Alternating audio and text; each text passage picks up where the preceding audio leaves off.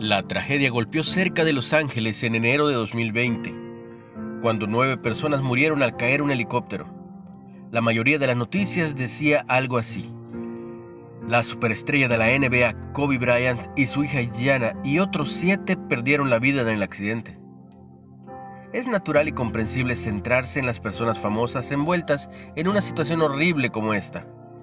Pero debemos tener presente que, en el gran cuadro de la vida, no hay una línea divisoria que haga menos significativos a los otros siete. Python, Sara, Cristina, Alisa, John, Kerry y Ara.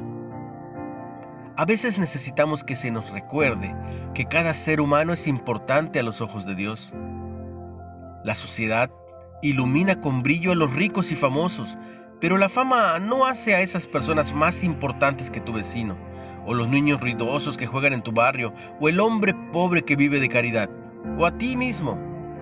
Toda persona en el mundo es creada a la imagen de Dios, velo en Génesis 1.27. Sea rica o pobre, velo en Proverbios 22. No hay favoritos a los ojos de Dios, lo dice Romanos 2.11, y cada individuo necesita un Salvador. Glorificamos a nuestro gran Dios cuando rehusamos mostrar favoritismo, ya sea en la iglesia o en la sociedad en general. Una reflexión de Dave Brannon. ¿Qué puedes hacer para mostrar amor a toda la humanidad? ¿Cómo reveló Jesús esta clase de amor?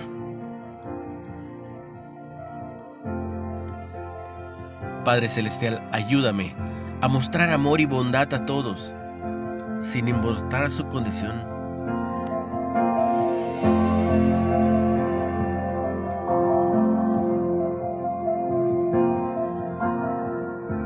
No olvides compartir el mensaje.